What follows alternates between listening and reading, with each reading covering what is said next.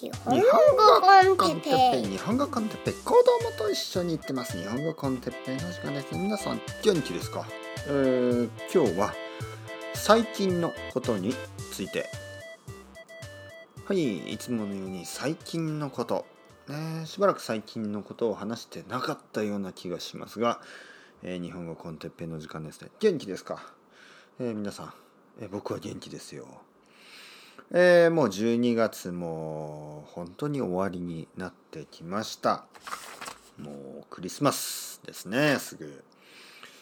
元気ですか？あのねえー、っと実はね僕はちょっと最近あの風邪をひいてました。風邪ですね。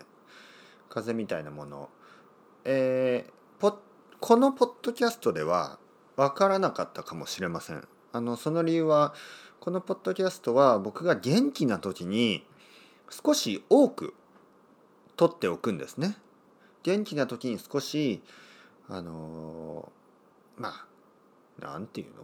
ストックみたいなものをしておきます。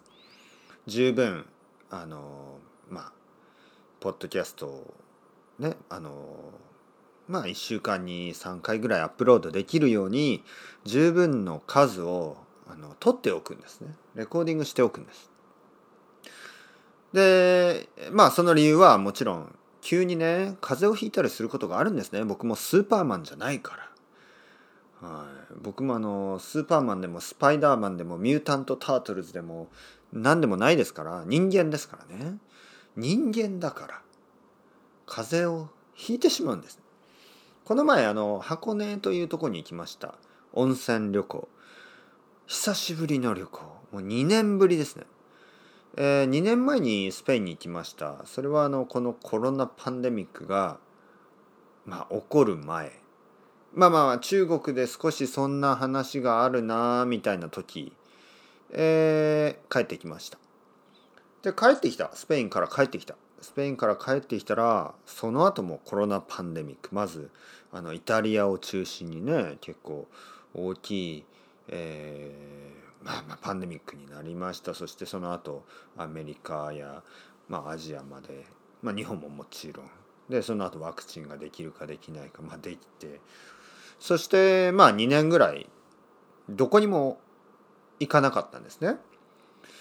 えー、まあ実際この2年間に旅行した人は何人か知ってますけどやっぱり僕僕たちにはそそこまでのあの必要性がなかったような気がします。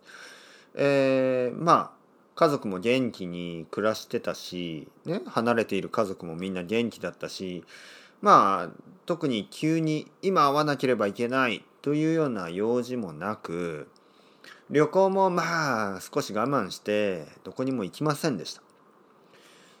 まあでも2年ぶりの旅行はね楽しかったですよ。旅行といっても本当に1泊2日だけ1日泊まっただけ。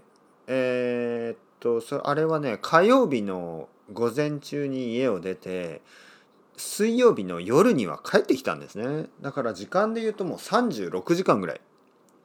36時間ぐらいの旅です。だけど楽しかったですよ。楽しかった。まあその話はのりこさんにもあののりこさんとのポッドキャストでもたくさん話したしあの生徒さんたちはもう写真も見てますよね。で楽しかったんです。楽しかったんですけどやっぱりまあ電車に乗ったりまあレストランに行ったりいろいろしましたからそのまあ幸運なことにねコロナウイルスではないですけど多分ね、えー、まあ喉が痛くなって喉だけですね。咳も出ない。鼻水も出ない。だけどちょっと喉だけが痛くなってしまいました。喉の風邪みたいな。えー、まあ幸運なことに、ね、ラッキーなことに子供と奥さんは問題がなかったんですけど、えー、僕だけちょっと喉が痛くなって最近1週間ぐらいちょっと苦しんでました、はい、ポッドキャストは全く取れないしまあレッスンはね大丈夫でした。僕はあの人と話すと元気になるタイプなのであのそのレッスンの間は大丈夫でした。だけどレッスンが終わると「えー、痛い痛い喉が痛い」ねそんな感じ。で1週間経ってそれも良くなった。うん。まあお茶を飲んでますよ今。やっぱり喉がね乾燥しないようにお茶をたくさん飲んだ方がいいですね。あとは加湿器。ねこのヒューミタイザー。加湿器を使ってます、というわけで最近はまあこのまあ喉が痛くてでもそれから良くなった。それが良くなった。はい。あと最近はね最近はちょっとねまた本を読んだりまあいろいろな本ですね。図書館でいろいろな本を借りて読んでますね。まああのあとストーリーを書いてますよね。ただねストーリーはまあこれはねいつか終わると思う、はい、もちろんいつか終わります。でちょっとね終わったらまた少しのブレイクを取ると思いますね。その理由はやっぱりね読みたい、はい、やっぱりインプットがないとアウトプットがこう出てこないので、えー、しばらく書いてそしてその後ちょっと今度はねまたインプットのインプットのフェーズに移ろうと思います。そしてまあまた書き始めると思います。そのそういう感じであの進めたいと思いますね。ポッドキャストはねいつもいつも撮ってますよね。いつもいつも撮っている。これはねもちろんやめません。やめることがない。こと今年の終わりの方はいろいろ考えましたよね。僕もあのポッドキャストをやめるつもりはないんですけどですがあのちょっとねぱりまあそうですね。いろいろ考えることはありますよね。あのどういうふうにあのやっていこうかな、まあ、またこれもいつものいつものこうあのパターンですよね。しばらくは自分はこのままで大丈夫。周りの人も大丈夫大丈夫。哲平さん今のままで大丈夫です。と言ってくれるから頑張れるんですけど少しずつえー、こんなことやってて意味があるかな自分で自分を疑い始めるねなんか人気が全然ないしなんか続けてるだけででもなんか全然新しい人が増えないしむしろリスナーが減ってるんじゃない最近みたいにね思うこともある。はい、でそうするとだんだん元気がなくなってまあ喉も痛くなってもうやめた方がいいんじゃないの？こんなこと。でもそういう時にまた励ましてくれる人がいる。先生頑張ってください。絶対私はあの先生をサポートし続けます。頑張ってください。そういう声を聞くとありがとうございます。頑張ります。頑張ろう。頑張ろうよみんな。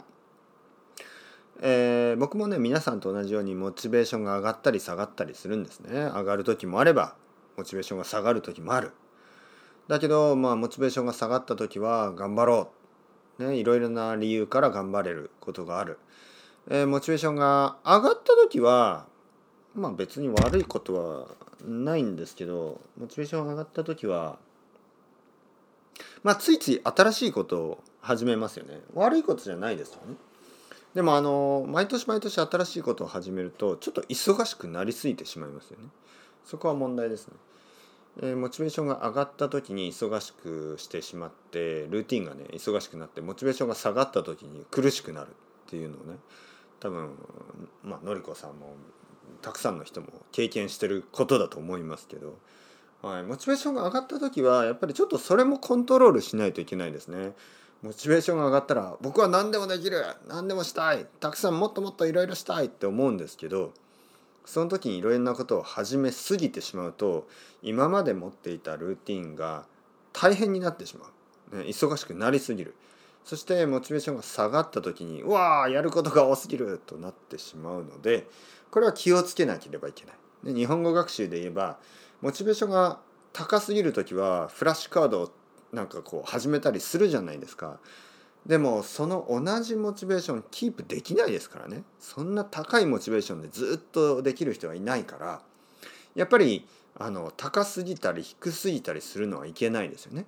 ルーティンというのは、まあ、高いモチベーションそして低いモチベーションのまあ平均ぐらいそのアベレージを取ってですねまあこれぐらいだったらずっと続けられるなっていうぐらいのそういうルーティンを作って、えー続けた方がいいと、ね。いうことでそれが最近再確認、ねまた分かったという話でした。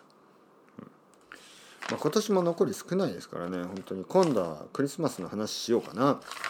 そして年末年始ですからあのークリスマスの後はお正月ですね、えーお正月の話、えー今年2021年の振り返り2021年2021年どういう年だったかをねもう一度話してで2022年どういう年にしたいか、ね、どういう年にしたいかそれをね皆さんと一緒に考えていきたいと思います。